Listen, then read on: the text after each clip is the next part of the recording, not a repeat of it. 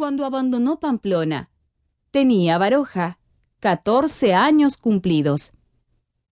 Había asistido con sus hermanos a las clases del instituto y sobre todo, reñido y correteado por las murallas.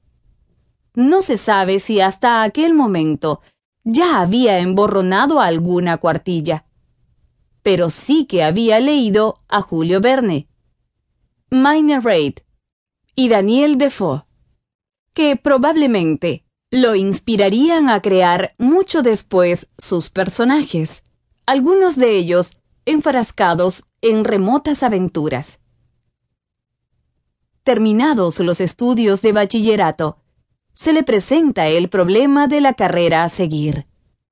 Por fortuna para él, el ejército no lo tomó en cuenta para hacer el servicio militar, por lo que más calmado se inclinó por el preparatorio de medicina.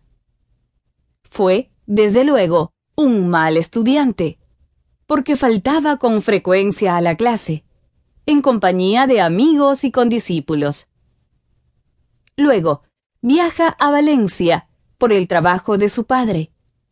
Ahí escribe el cuento Medium, que luego intercala en Vidas sombrías, inspirándose en una hija que dominaba por completo a su madre.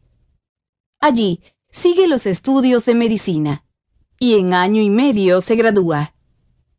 Tras defender su tesis, marchó a Madrid, yendo a vivir a casa de una tía suya, a la calle de la Misericordia.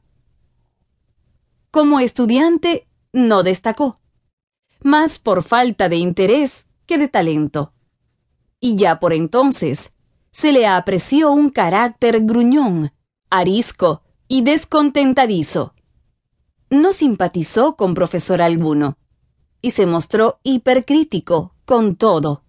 Ninguna profesión le atraía, solo escribir no le disgustaba.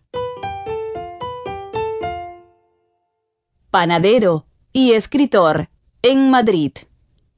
Luego, en 1894, obtiene una plaza de médico en Gestona, en Guipúzcoa.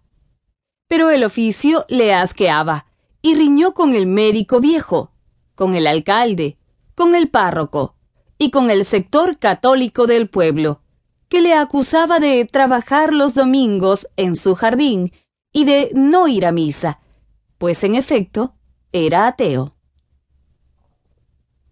en dicho balneario del norte de España. Estuvo bastante tiempo, desempeñándose además como médico rural en los pueblos aledaños.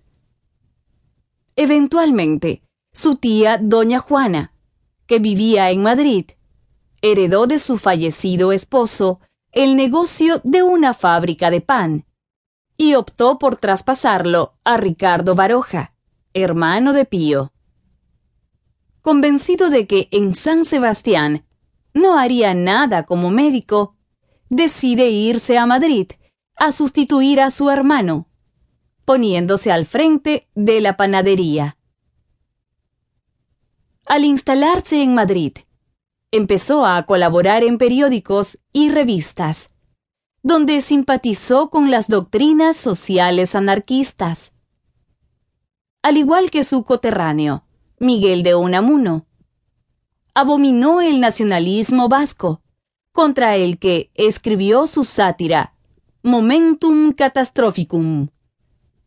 En este tiempo, se declara partidario de que la generación del 98 rectificase su nombre a la del 1900, ya que el año en que nacieron casi todos los que formaron dicho movimiento fue 1870 y se harían conocidos ante el público como literatos en 1900.